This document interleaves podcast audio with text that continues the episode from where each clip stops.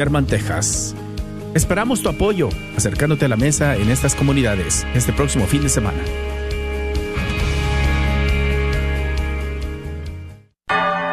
Gracias por escuchar KJON 850 AM en la red Radio Guadalupe, radio para su alma, la voz fiel al Evangelio y al Magisterio de la Iglesia.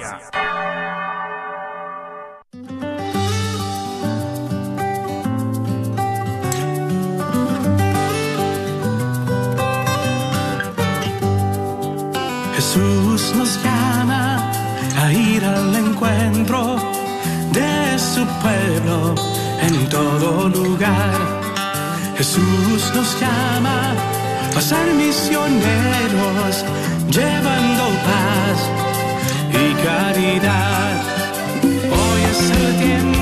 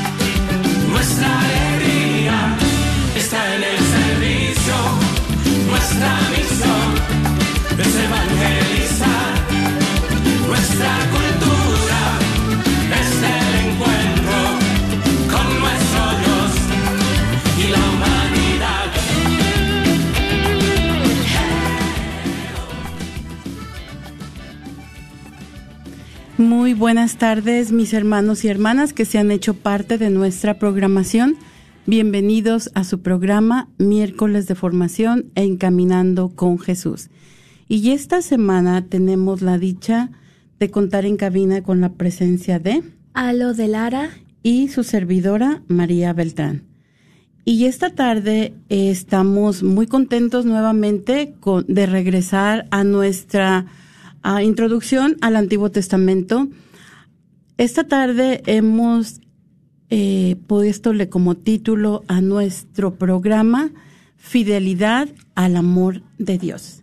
Así es de que le pedimos que no le cambien por favor a ese a ese botón, ahí quédense acompañándonos esta tarde, pero sobre todo los invitamos a que nos acompañen respondiendo a la pregunta que tenemos esta tarde.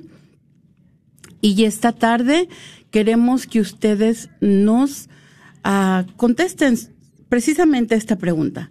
¿Cómo te mantienes fiel al amor de Dios? ¿Verdad? ¿Cómo es que tú le respondes a Dios con todo el amor que te da?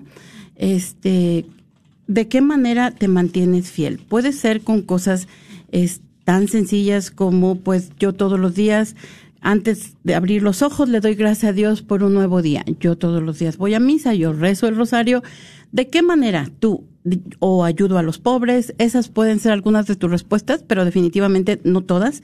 Entonces te invitamos a que nos acompañes en el transcurso de la tarde y nos, nos platiques cómo te mantienes fiel al amor de Dios llamándonos al 1-800-701-0373. Y esta tarde, como siempre, vamos a dar inicio a nuestro programa poniéndonos en la presencia de nuestro Señor. Posteriormente, Alo nos va a compartir uh, una reflexión en referencia a la fidelidad al amor de Dios, ¿verdad? Como nuestros personajes en el Antiguo Testamento nos muestran la importancia de la fidelidad y cómo ellos se han mantenido fieles al amor de Dios. Ah, también vamos entonces, después de esto, a dar inicio a nuestro, a nuestra introducción al Antiguo Testamento, que como les dijimos la semana pasada, ya casi terminamos con nuestro Antiguo Testamento. Así es de que permanezcan ustedes también fieles a nuestro programa y no le cambien a ese botón. Nos ponemos en la presencia del Señor. En el nombre del Padre, del Hijo y del Espíritu Santo. Amén. Oh María, tú resplandeces siempre en nuestro camino como signo de salvación y de esperanza. Nosotros nos confiamos a ti. Salud de los enfermos que bajo la cruz estuviste asociada al dolor de Jesús, manteniendo firme tu fe. Tú, salvación de todos los pueblos, sabes de qué tenemos necesidad y estamos seguros que proveerás, para que, como en Cana de Galilea, pueda volver la alegría y la fiesta después de este momento de prueba Ayúdanos, Madre del Divino Amor, a conformarnos a la voluntad del Padre y a hacer lo que nos dirá Jesús, quien ha tomado sobre sí nuestros sufrimientos y ha llevado nuestros dolores para conducirnos a través de la cruz a la alegría, a la resurrección, Bajo tu protección buscamos refugio, Santa Madre de Dios. No desprecies nuestras súplicas que estamos en la prueba y líbranos de todo pecado, oh Virgen gloriosa y bendita. Amén. En el nombre del Padre, del Hijo y del Espíritu Santo. Amén. Esta tarde, mientras nos preparamos para ver la persecución de la que fue objeto el pueblo de Dios, bajo el dominio griego, tomaremos nuestra reflexión del capítulo 7 del segundo libro de los Macabeos. Y el autor sagrado nos dice, también fueron detenidos siete hermanos junto con su madre. El rey, flagelándolos con azotes y tendones de buey, trató de obligarlos a comer carne de cerdo prohibida por la ley pero uno de ellos, hablando en nombre de todos, le dijo, ¿Qué quieres preguntar y saber de nosotros? Estamos dispuestos a morir antes que violar las leyes de nuestros padres. El rey, fuera de sí, mandó poner al fuego sartenes y ollas, y cuando estuvieron al rojo vivo, ordenó que cortaran la lengua al que había hablado en nombre de los demás, y que le arrancaran el cuello cabelludo y le amputaran las extremidades en presencia de sus hermanos y de su madre.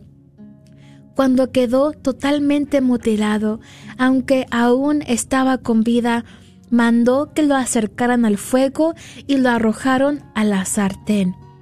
Mientras el humo de la sartén se extendía por todas partes, los otros hermanos y la madre se animaban mutuamente a morir con generosidad, diciendo, El Señor Dios nos está viendo y tiene compasión de nosotros, como lo declaró Moisés en el canto que atestigua claramente, El Señor se apiadará de sus servidores. Perdón. Una vez que el primer murió de esta manera, llevaron al suplicio al segundo. Después de arrancarle el cuero cabelludo, le preguntaron, ¿vas a comer carne de cerdo antes que sean torturados todos los miembros de tu cuerpo? Pero él, respondiendo en su lengua materna, exclamó, No. Por eso, también él sufrió la misma tortura que el primero. Y cuando estaba por dar el último suspiro, dijo, Tú, malvado, nos privas de la vida presente, pero el Rey del universo nos resucitará a una vida eterna, ya que nosotros morimos por sus leyes. Después de esto, fueron castigados el tercero, cuarto, quinto y sexto hermano incomparablemente admirable y digna del más glorioso recuerdo fue aquella madre, que viendo morir a sus siete hijos en un solo día, soportó todo valerosamente, gracias a la esperanza que tenía puesta en el Señor. Llena de nobles sentimientos, exhortaba a cada uno de ellos, hablándoles en su lengua materna y animando con un ardor sus reflexiones de mujer, les decía, Yo no sé cómo ustedes aparecieron en mis entrañas, no fui yo la que les dio el espíritu y la vida, ni la que ordenó armoniosamente los miembros de su cuerpo pero sé que el creador del universo, el que plasmó al hombre en su nacimiento y determinó el origen de todas las cosas, les devolverá misericordiosamente el espíritu y la vida, ya que ustedes se olvidan ahora de sí mismos por amor de sus leyes. Antíoco pensó que se estaba burlando de él y sospechó que esas palabras eran un insulto. Como aún vivía el más joven, no solo trataba de convencerlo con palabras, sino que le prometía una, con juramentos que lo haría rico y feliz si abandonaba las tradiciones de sus antepasados. Le aseguraba a sí mismo que lo haría su amigo y le confiaría altos cargos. Pero como el joven no le hacía ningún caso, el rey hizo llamar a la madre y le pidió que aconsejara a su hijo, a fin de salvarle la vida. Después de mucho insistir, ella accedió a persuadir a su hijo. Entonces, acercándose a él y burlándose del, del cruel tirano, le dijo en su lengua materna, Hijo mío, ten compasión de mí, que te llevé nueve meses en mis entrañas. Te amamanté durante tres años y te crié y eduqué, dándote el alimento hasta la edad que ahora tienes. Yo te suplico, hijo mío, que mires al cielo y a la tierra, y al ver todo lo que hay en ellos, reconozcas que Dios lo hizo todo de la nada, y que también el género humano fue hecho de la misma manera. No temas a este verdugo, muéstrate más bien digno de tus hermanos y acepta la muerte, para que yo vuelva a encontrarte con ellos en el tiempo de la misericordia. Apenas ella terminó de hablar, el joven dijo, ¿Qué esperan? Yo no obedezco el decreto del rey, sino las prescripciones de la ley que fue dada a nuestros padres por medio de Moisés. Y tú, que eres el causante de todas las desgracias de los hebreos, no escaparás de las manos de Dios.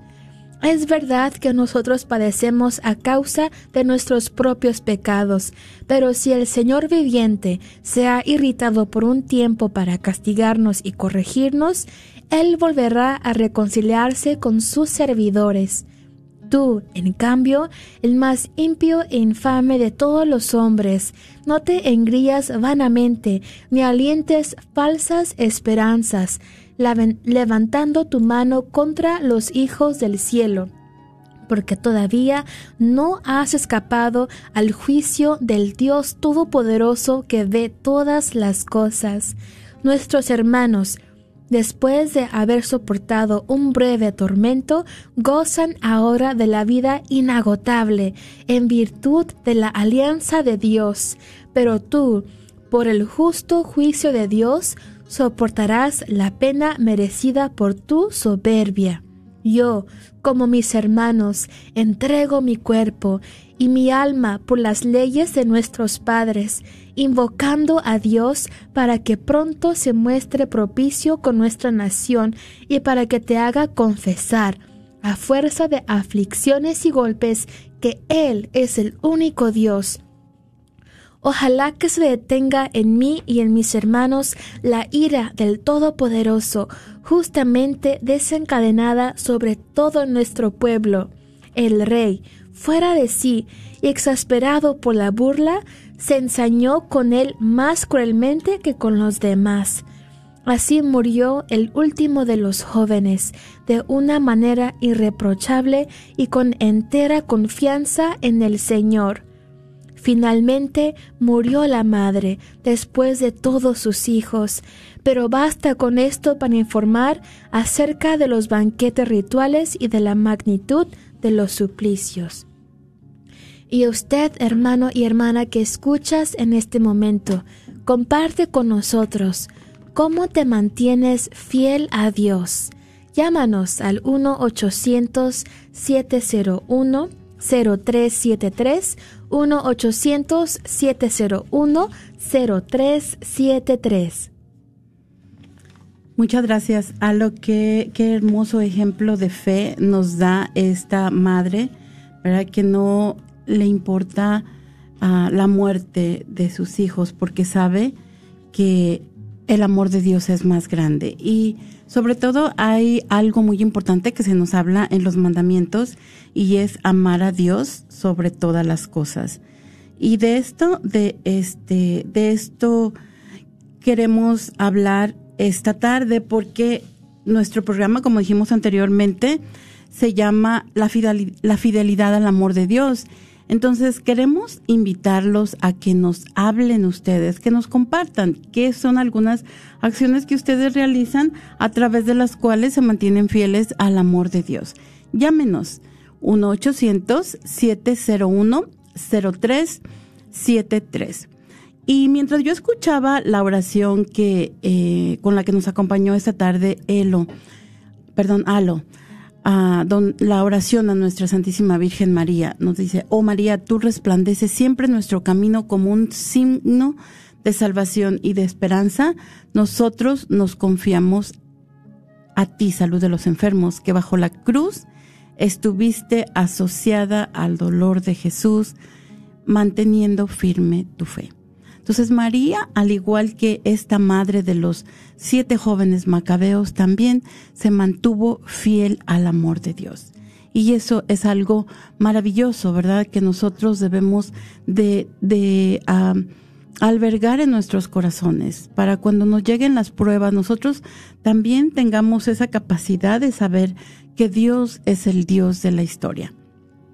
Y bueno, continuamos entonces con estos eventos, este, que hablábamos de este primer testamento y decíamos, estamos muy contentos porque ya estamos a punto de terminar el Antiguo Testamento, o sea, se ha extendido el tiempo, hay tanto que aprender, pero yo tengo la confianza de que después de que ustedes hayan visto estos, estas, pequeñas reflexiones que realizamos, hemos realizado a lo largo de, de este año, del año 2021, ustedes puedan abrir su Biblia con un poco más de confianza mm,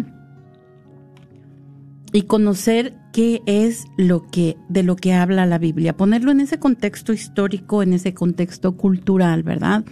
Sentirnos con más confianza este al abrir nuestras sagradas escrituras. Entonces hablábamos de estas alianzas tan importantes en el primer testamento, la alianza que Dios hizo con Abraham, después la alianza que hace a través de Moisés cuando se encuentran esclavos y los libera de la esclavitud. Después también la alianza que hace a través del rey David, donde le promete que de su descendencia este, van a ser el Mesías, ¿verdad? Él le va a construir un linaje. Y tenemos este reino tan grande tan grandioso que Dios le permite a, David este, e, erigir y después el reinado de su hijo Salomón. Después del reinado de Salomón vemos cómo el, el reino se divide en dos, el reino del norte, el reino del sur, y el reino del norte va a caer este ante Asiria, ¿verdad? Ya no volvemos a saber de ellos, va a continuar, vamos a continuar solamente la historia del reino del, del sur y este también va a caer ante Babilonia. Entonces el pueblo de Dios se va al, exilio, ¿verdad? Y mientras se encuentran en el exilio en Babilonia, exiliados en Babilonia, vamos a tener que Ciro de Persia va a continuar, va a conquistar el antiguo mundo. Y mm, también eh, algo muy importante, que él va a permitir que el pueblo de Dios regrese del exilio.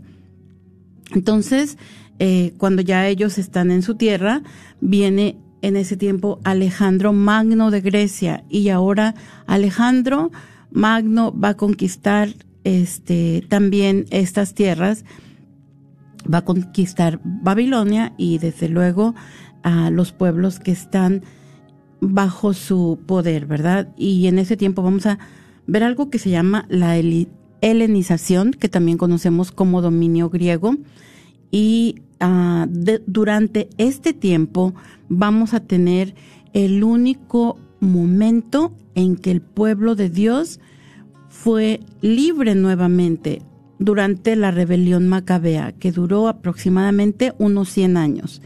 Este va a ser un tiempo de persecuciones y solamente vamos a ver enseguida la dominación romana y en este tiempo es cuando van a ser Jesucristo, ¿verdad?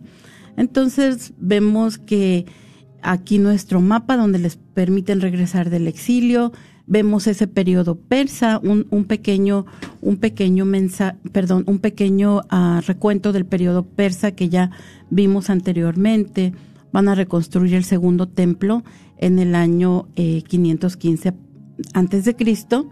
Este, el templo va a ser la presencia de Dios en medio de su pueblo, pero sabemos que la arca de la alianza ya no va a estar allí. El segundo libro de los Macabeos nos va a narrar este evento y probablemente vamos a tener tiempo para leerlo en el transcurso del programa, pero también vamos a ver que en este tiempo va a ser el fin de los profetas. ¿Y por qué el fin de los profetas? Pues muy interesante. No sé si ustedes recuerdan, pero los profetas en realidad emergen cuando emerge la monarquía, cuando va a tener reyes el pueblo de Dios, comenzando con el rey Saúl y después el rey David, el rey Salomón y todos los siguientes, es cuando Dios envía a los profetas a que les recuerden cuál es su verdadera rol, ¿verdad? ¿Cuál es su función como reyes? Guiar a su pueblo hacia Dios. Ah, entonces, en este tiempo de regreso del exilio, vamos a darnos cuenta que Israel puede recuperar su tierra y su templo, pero ya no va a recuperar a su rey, porque van a estar gobernados por otros pueblos.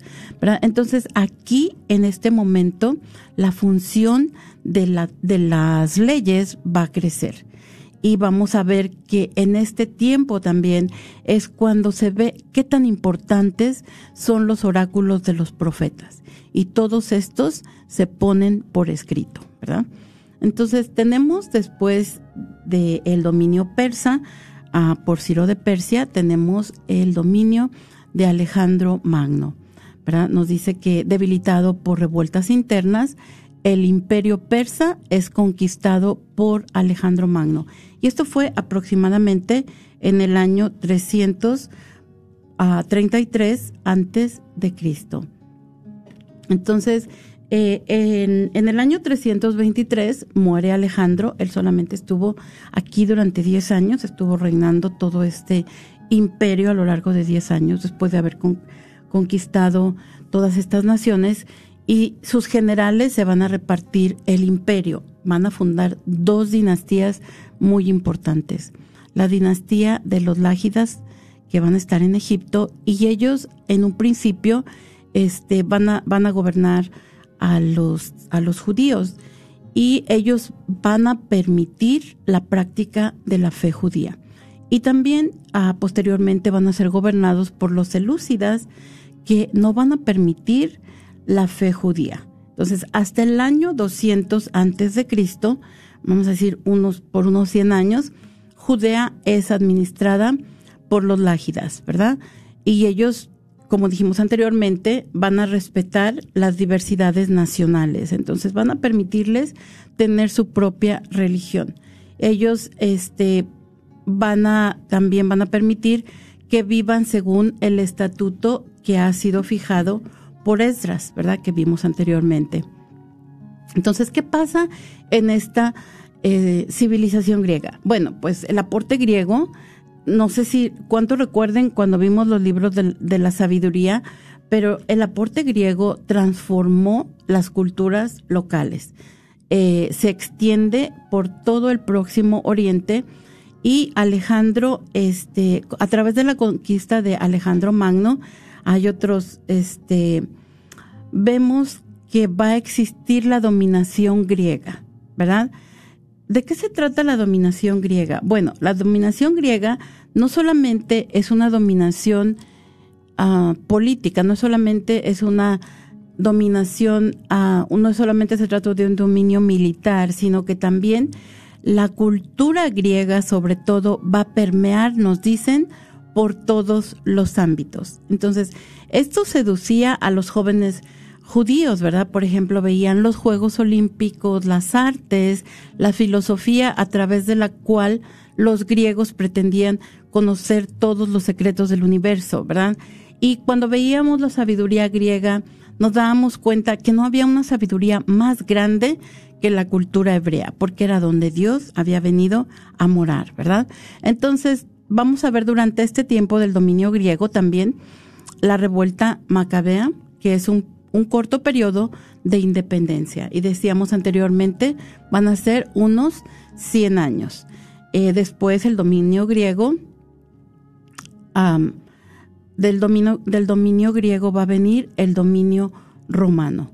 Y decíamos, Jesús nace en este tiempo de la Pax Romana.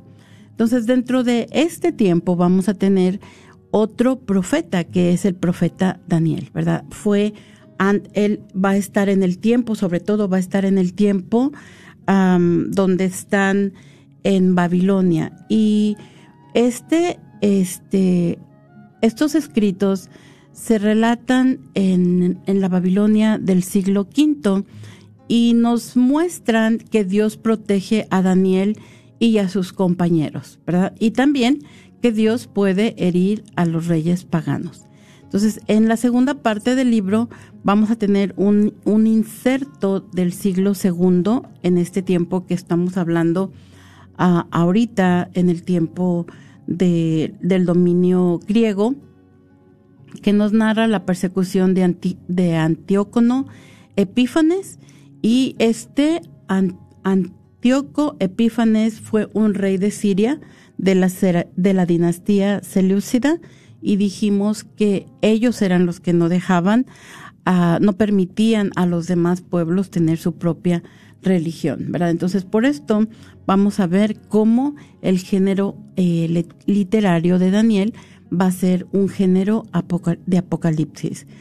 Este, vamos a tener entonces los que el capítulo 1 y del 8 al 12 van a estar escritos en hebreo y el capítulo 2 al 7 van a ser escritos en arameo. Pero hemos estado hablando de cómo el pueblo de Dios en, dentro de este tiempo de persecución religiosa se mantiene fiel a su amor. Y queremos en este momento llamarles a ustedes, este, abrir los micrófonos para que nos contesten a la pregunta. ¿Cómo es que usted se mantiene fiel a Dios? ¿Verdad? Llamándonos al 1-800-701-0373. ¿Verdad? Y podemos preguntarnos, podemos hacernos esta pregunta. ¿Qué quiere decir mantenernos fieles a Dios? Y Dios nos pone un marco muy sencillo, ¿verdad? Nos da las tablas de la ley, en las cuales se encierra el amor a Dios y el amor al prójimo. Y decíamos honrar a Dios sobre todas las cosas, ¿verdad? Darle el lugar que se merece a Dios dentro de, de nuestra vida. Y una de estas cosas que podemos hacer, una cosa sencilla con las que ustedes nos pueden llamar y compartirnos es cómo se preparan para ir a la misa del domingo, ¿verdad? Vamos a misa el domingo, es el día del Señor. Eh, realizamos en verdad este descanso si es que podemos. Sabemos que hay muchos de nosotros que tenemos que trabajar y definitivamente tenemos que trabajar, ¿verdad? Pero cuidamos, por ejemplo, de ir a misa el sábado o ir al domingo antes o después del trabajo. Todas estas cosas son algunas de las maneras en las que podemos mantenernos fieles a Dios. Así es de que lo invitamos a que nos llame al 1-800-701-0373. 1-800-701-0373. 73.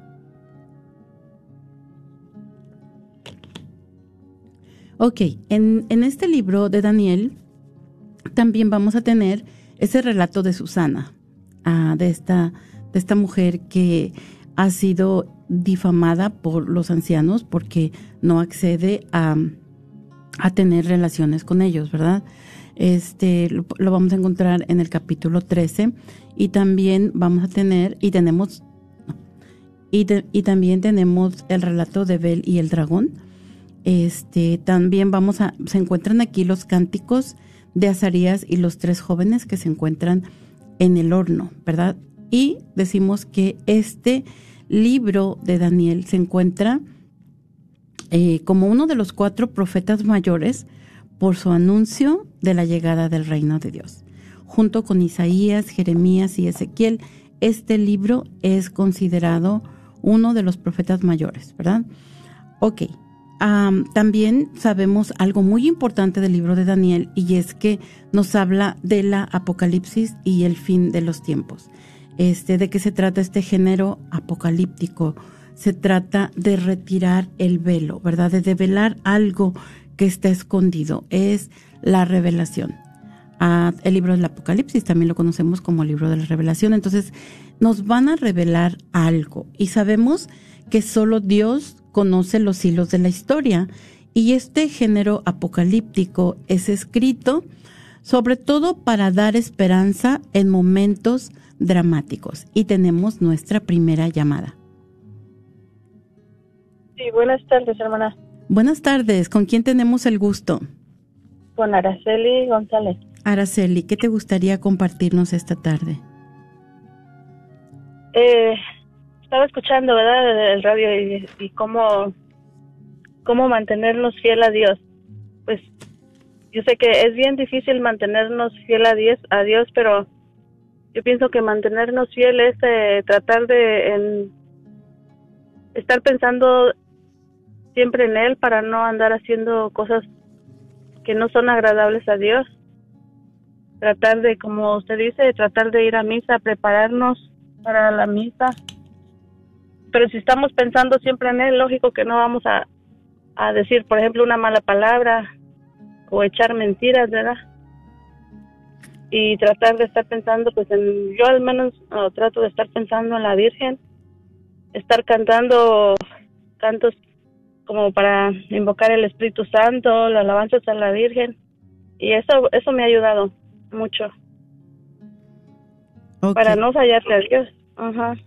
Muchas gracias, Araceli. Qué bonito que nos hablas de esa manera tan, tan bella en la que tienes a Dios presente en tu vida para, para que no se te olvide eh, quién es quien dirige tu vida, ¿verdad? Y para mantenerte fiel en el camino. Sí. Te agradezco mucho que nos hayas llamado, te agradecemos mucho que nos hayas llamado esta tarde y te invitamos a que nos vuelvas a llamar en otra ocasión y que sigas manteniéndote fiel a Dios. Que Dios te bendiga. Muchas gracias. Gracias, igualmente. Hasta luego.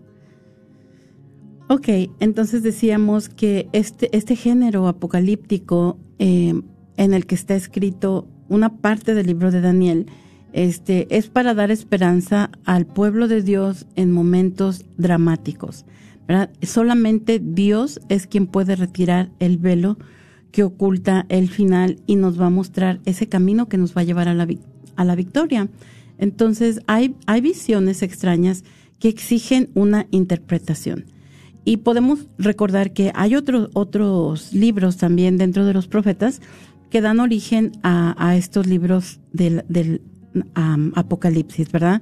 Como por ejemplo son las visiones de los antiguos profetas, como la visión que tuvo el profeta Amós, como la visión que tuvo el profeta Isaías y también como este, las visiones de Ezequiel, ¿verdad? Que nos abren un futuro a los exiliados. ¿Se acuerdan la visión de los huesos que vuelven a recobrar su carne, sus tendones y vuelven a tener vida? Entonces todo, todo esto nos sirve como preámbulo para que nosotros podamos conocer este, que Dios es quien tiene la última palabra. Entonces dentro de estas este, persecuciones de Antíoco Epífanes, es un judío anónimo va a redactar estas visiones que son atribuidas a Daniel para, para confortar a estos judíos que son perseguidos y que están dispuestos a morir por la fe en Israel. Y vimos en, en la reflexión que nos dio Alo al principio del programa, Ah, que en, verdad, ¿verdad? Estos, estos jóvenes, estos siete jóvenes y su madre mueren de una manera heroica en este tiempo de persecución tan terrible, eh, a, través, animados más bien, no a través, pero animados por estos, estos escritos que les serán presentados. Entonces Daniel va a ser este judío que se encuentra entre las naciones, ¿verdad? Tenemos como marco principal Daniel vive en el exilio en Babilonia y él es un joven israelita que observa las leyes de sus padres y también las, prescripciones alimentarias. Em, Daniel también sirve al monarca y se muestra que él es más sabio que los sabios, ¿verdad? Entonces, eh, va a asumir ese castigo profético del exilio por los pecados del pueblo. Entonces sabemos que él es un profeta en el exilio y también nos damos cuenta que para abrirse mejor al futuro, Daniel va a unir la fe, los escritos de los profetas y la sabiduría de Israel. Entonces vamos a tener que tomar esto siempre muy en cuenta. Tenemos esta historia del pueblo de Dios, nosotros vimos la historia deuteronomista que dijimos anteriormente, pero el, todo lo que pone este, el marco va a ser los libros de la ley, ¿verdad? Y también los profetas nos van a mostrar la manera en la que debe de vivir el pueblo eh, durante toda su vida. Igualmente la seguimos teniendo nosotros en nuestro tiempo, ¿verdad? Guiados por la sabiduría de Israel. Entonces, en el libro de Daniel se nos muestra que el final de los tiempos está próximo. Eh, también vemos la desaparición de los reinos terrenos eh, que se han ido sucediendo, está programada esto es lo que nos habla en este género apocalíptico. Vimos que fueron conquistados por Babilonia, después Babilonia fue conquistado por Persia, después vemos que ahora está siendo conquistado por Grecia y posteriormente va a ser conquistado por Roma. Pero todos estos, todos estos reinos van a, van a desaparecer, ¿verdad? Porque pronto Dios va a establecer su reino en forma definitiva, ¿verdad? Y esto es a lo que llamamos este,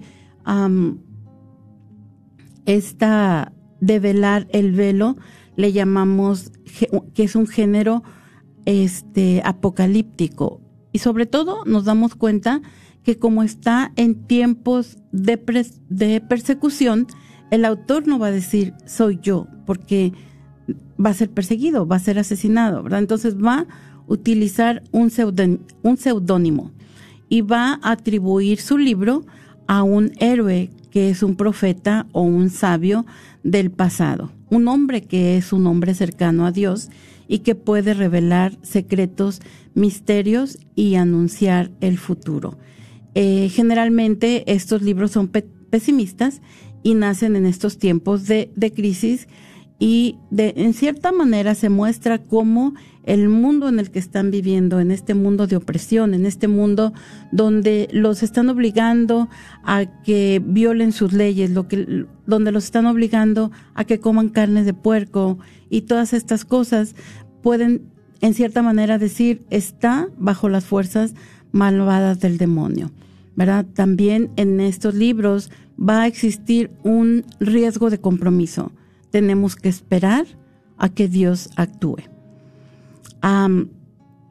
así es de que eh, lo volvemos a invitar a que nos llame esta tarde y que nos comparta cómo es que usted se mantiene fiel al amor de Dios.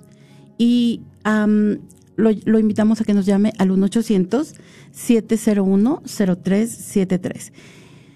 Entonces, hablamos anteriormente cómo nos mantenemos fiel a Dios, ¿verdad? Y decíamos yendo a misa. Es una manera en la que nos mantenemos fiel a Dios, pero tenemos que recordar que esa es una parte, ¿verdad? De mantenernos fiel a Dios. También debemos mantenernos este, a través del amor a Dios y el amor al prójimo. Entonces, hay muchas formas en las que usted se mantiene fiel a Dios. ¿verdad? Ayudando a los, a los, a las personas que más lo necesitan, sirviendo en las cocinas donde les sirven alimentos a los indigentes, siendo catequista de niños, siendo catequista de adultos, sirviendo en la liturgia. Hay muchas cosas en las que nosotros podemos ayudar a nuestros hermanos, también en el trabajo, con nuestros familiares, algo, algo con lo que usted este, se mantiene fiel al amor de Dios, respondiendo con su amor a Dios mismo y con su amor al prójimo. Llámenos al 1-800-701-0373. Tenemos comentarios en Facebook. ¿Aló? Tenemos peticiones de oración. Mm, aquí nos, nos pide nuestro hermano, dice, Padre, te pido por mis hijos y mi salud y las de mis padres y hermanos, también por la, salud de nuestros nietos. Dios Todopoderoso, cúbrenos con tu divino manto y tu divina sangre. Amén. Claro que sí, gracias por compartir con nosotros. Hermana María también nos, nos hace la oración, Señor, te pido por mí y mis hijos. Amén. Amén. Ahí tenemos un comentario de la hermana Meli Dice, infinitas gracias por darnos estudios que necesitamos mucho alimentarnos de su palabra para así no hacer lo, lo, que otras lo que otras personas hacen. Así es, la palabra de Dios nos da sabiduría, ¿no, María? Claro que sí. Muchas gracias a todos por sus comentarios, este, por acompañarnos también a través de Facebook y también esto es algo que nosotros hacemos, ¿verdad? Para mantenernos fieles a Dios, es, es el cuidado por el prójimo. Nos piden oraciones, orar por nuestros hermanos. Siempre tenemos que orar por nuestros hermanos, por los que se nos olvidó orar, ¿verdad? Hay que orar por todas las necesidades del mundo, llevarle nuestras oraciones a Dios. Y así podemos seguirlos manteniendo fieles a Dios. Ahorita, en este tiempo de pandemia, necesitamos de mucha oración y ya hemos visto cómo la oración ha sacado adelante a tantas personas que se encuentran que se encuentran padeciendo esta enfermedad y también es importante que sigamos orando y tenemos otra llamada. Muy buenas tardes, ¿con quién tenemos el gusto? Sí, mi nombre es Rebeca Morales. Rebeca, ¿qué te gustaría compartirnos esta tarde? Sí, mire, yo siento que soy fiel a Dios, ayudando a mis hermanos. Eh, como dicen, el que, eh, como, ay, es que se me olvidó un poquito. El que no quiere a su hermano, que lo está viendo, menos a Dios que no lo ve. Entonces trato de, de ayudar a a mi prójimo, ser honesta, y dar lo mejor de mí, porque con las acciones se demuestra todo. Muchas gracias, Rebeca. Muchas gracias por tu comentario y por tu amor al prójimo. Y te invitamos a que nos vuelvas a llamar en otra ocasión. Que Dios te bendiga. Sí, gracias. Igual a ustedes. Que Pases feliz día. Entonces decíamos que este existe este riesgo, ¿verdad? Tenemos que esperar a que Dios actúe. Entonces, en este lenguaje eh, codificado existe exige que se lea este libro con la sabiduría de su, de su autor. Se tiene que tomar en cuenta el papel de Israel, el papel de Israel que tenía que ser esa luz para las naciones, tenía que mantenerse fiel, ¿verdad?, a la palabra de Dios. Entonces, estamos, eh, nos habla de la llegada de los últimos tiempos. Va a ser explicado en un lenguaje cósmico en el que se habla del cielo, del sol, de las estrellas, del mar, ¿verdad? Eh, Dios va a intervenir mediante sus ángeles y Miguel va a ser el combatiente. Gabriel también va a estar presente, va a ser el intérprete autorizado de las escrituras.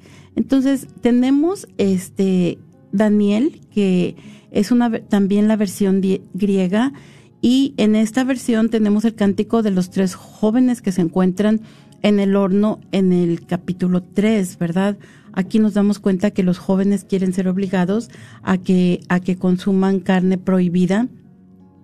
Este, sin embargo, ellos se niegan a hacerlo y son puestos en el horno, salen este sin ningún sin ninguna quemadura, pero hay otra persona, se ve que son cuatro personas las que se encuentran en el horno. No es, no es necesariamente una persona, es un ángel que los acompaña, ¿verdad? Entonces, tenemos también, decíamos anteriormente, la historia de Susana, que es salvada de las calumnias por el joven Daniel en el capítulo 13, y Daniel, que es alojado al, foso de los leones por burlarse de los ídolos, Ben y Dragón, ¿verdad? Entonces, Dios nos damos cuenta a través de todas estas enseñanzas que nos muestra el libro de Daniel, que Dios salva a los que ponen su confianza en Él y esta es una prefiguración de la salvación eterna.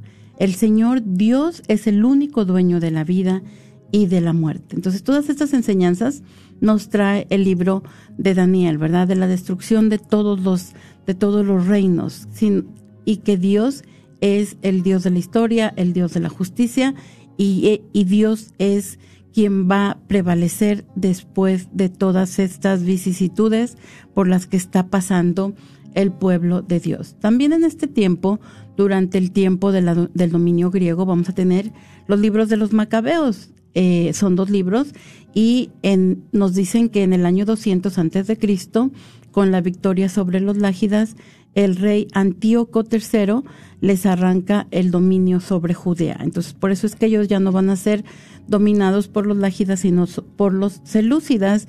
Y Antíoco IV va a suprimir todos los privilegios de los judíos, va a suprimir el sábado, va a suprimir la circuncisión y también va a profanar el templo. Y en el templo va a instalar la estatua de Zeus, que esto se conoce como la abominación de la desolación. Y todo esto agrava la crisis. Algunos sumos sacerdotes no se van a mantener fieles al amor de Dios, ¿verdad? Sino que van a apoyar este, esta, esta, esta cultura griega. Pero un sacerdote se revela y se va al monte con sus, sus uh, quinto hijos. Y aquí comienza esta lucha de los judíos para defender el culto de Israel y la fidelidad a la ley. La cultura griega, decíamos, penetraba por todos los ámbitos, este, como una, una pregonación de la confianza en las posibilidades del hombre y la supremacía de la de la razón. Entonces va a imponerse la educación, las prácticas y también sus dioses, ¿verdad? A todos los pueblos que se encuentren bajo su dominio. Y entre ellos se encuentra el pueblo de Dios. Y es tanta la fuerza de Grecia que la mayoría está convencida que ya nada se puede hacer, ¿verdad? Sin embargo, cuando esto sucede, el Espíritu de Dios va a hacer surgir nuevos héroes, que son los macabeos, y ellos le van a devolver el sentido de dignidad al pueblo judío, ¿verdad? Qué importancia mantenerse fieles al amor de Dios y a través de estas personas heroicas es que puede seguir prevaleciendo la cultura judía, ¿verdad? Entonces, ah, Judas es, es el macabeo y esto quiere decir el martillo. Él es quien va a liberar a Jerusalén y va a restablecer el, el culto en el templo. Este, de aquí es de donde viene la fiesta de la dedicación, que también conocemos como Hanukkah, y de los macabeos surge la dinastía Asmonea. Este, van a restaurar entonces durante todo un siglo la dinastía en Israel, porque se acuerdan, ellos ya no habían sido libres desde que habían sido llevados a Babilonia, después con Persia y después con Grecia, pero aquí en este momento de la historia van a ser por un siglo, van a ser nuevamente libres, ¿verdad? Este, los sumos sacerdotes van a ocupar el rol que tenían los reyes en cierta manera y van a ampliar el territorio del Estado judío. Este, también en cierta manera se va a adoptar el helenismo, pero se eh, vamos a tener la autonomía religiosa. Entonces, esta rebelión de los, de los macabeos marcó profundamente el judaísmo y en este tiempo hubo dos reacciones literarias hasta mediados del siglo I antes de Cristo, que es cuando son conquistados por Roma. La primera es la espada en la mano. Tenemos este esto en el libro primer libro de los Macabeos que va a exaltar la lucha justa de los de los que han resistido, ¿verdad? Y también los libros de Judith y Esther con un fervor nacionalista bastante cercano.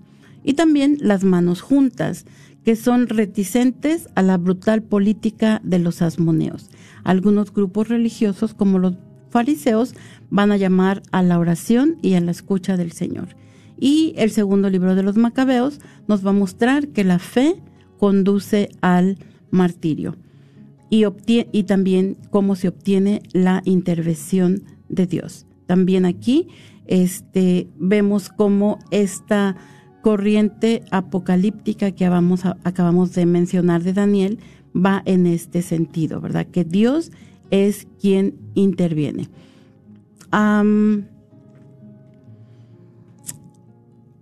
vamos a pasarnos al segundo libro de los Macabeos. Yo creo que lo dejamos para la próxima semana que hablaremos. Vamos a ver, segundo libro de los Macabeos. Yo creo que no. no. Vamos a terminar el segundo libro de los Macabeos. Pero bueno, entonces vamos, vamos a, dar este, vamos a hablar entonces de la victoria de Judas en Emaús y eh, una, una, una rebelión larga contra estos este poder lúcida que había hecho tanta tanto mal sobre esto, sobre la fe, sobre la religión judía, ¿verdad? Y los tres hermanos, Judas, Jonatán y Simón, este es un periodo de 167 al 134, vamos a decir, unos 30 años. Este, toda, todo esto que ellos realizaban eh, tenía su teología en la guerra que era inspirada en el tiempo de José y de los jueces, ¿verdad? Em, se habla también de una asamblea penitencial según principios de la Guerra Santa y el discurso de Judas va, nos va a recordar el paso del Mar Rojo. Ah, tras la batalla va a abrir una prohibición de no arrojarse sobre el del botín y esto va a evocar la conquista de Jericó. Judas aparece entonces como un nuevo Josué que guerrea según los preceptos de la Torah.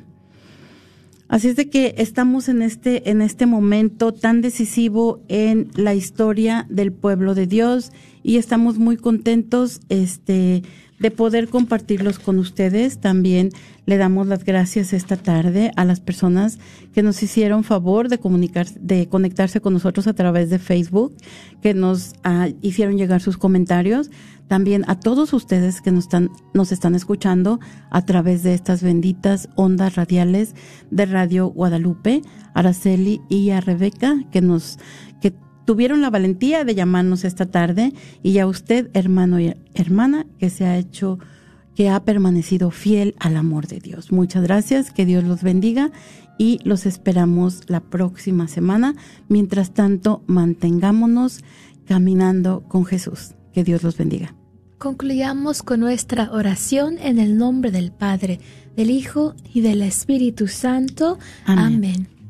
Señor, escucha el clamor de quienes son vulnerables y temerosos. Seca sus lágrimas y ayúdalos a confiar. En este tiempo de dificultad y prueba, enséñanos a todos en la iglesia a amarnos los unos a los otros y a ser pacientes y amables.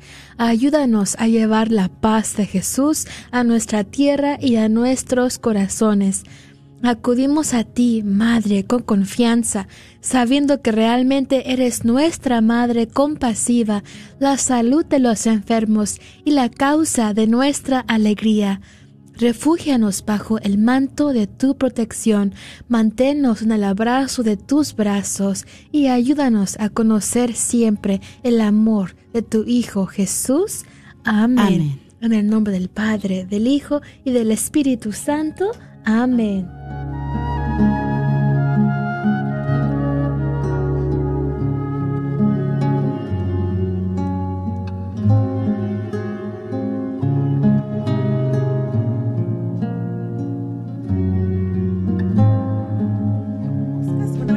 Católica donde las mayores obras de la tradición occidental y católica sean la base para el aprendizaje, todo en un entorno fiel al magisterio. La Universidad de Dallas ofrece una educación en artes liberales excepcional, preservando la sabiduría del pasado mientras prepara a los estudiantes para futuros que cambiarán el mundo. Excelente académicamente, siempre fiel. Aplique hoy visitando udalas.edu.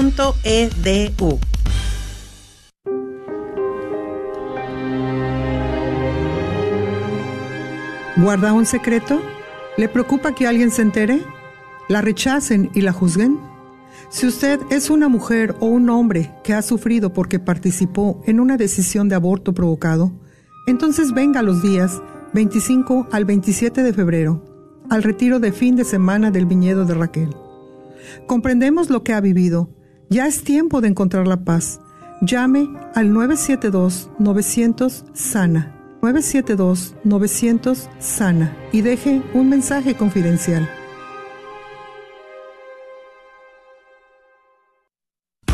¿Quieres comprar o vender tu casa?